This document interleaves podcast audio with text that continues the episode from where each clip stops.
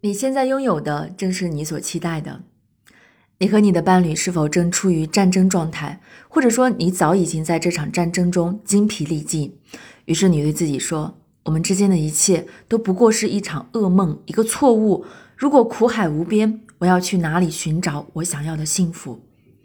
对不起，老实说，你现在所拥有的这份关系，或者也可能是一种并非关系的关系。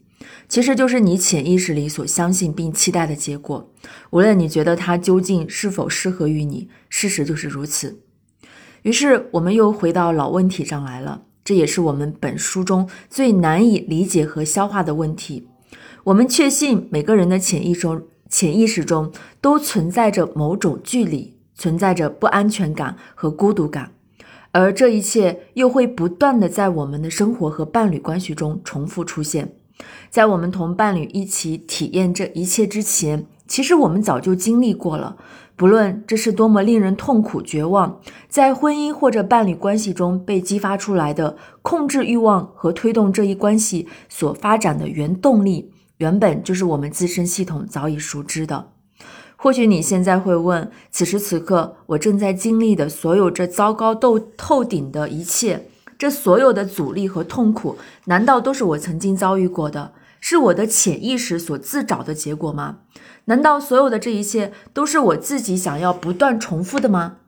我们的回答是：没错，正是如此。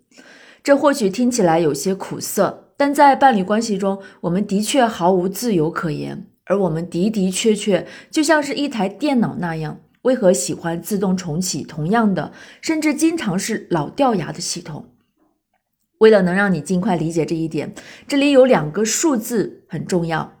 虽然每一个孩子在学校里应该都学过这两个数字，但我们中的大部分人对此却并不认识。科学证明，我们对自己的认识大约有百分之九十六都是潜意识的，只有百分之四是我们能够明确意识到的。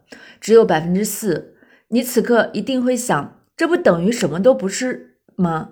这就是说我其实对自己毫无概念，我根本就不认识我自己，我已经把所有的一切都忘掉或者排除了，我甚至无法发挥自己大部分的潜能。对于我的生活，我所能感知到的，其实只是极小的一部分。可怜的百分之四，难道只有这么一点点是我自己可以控制的？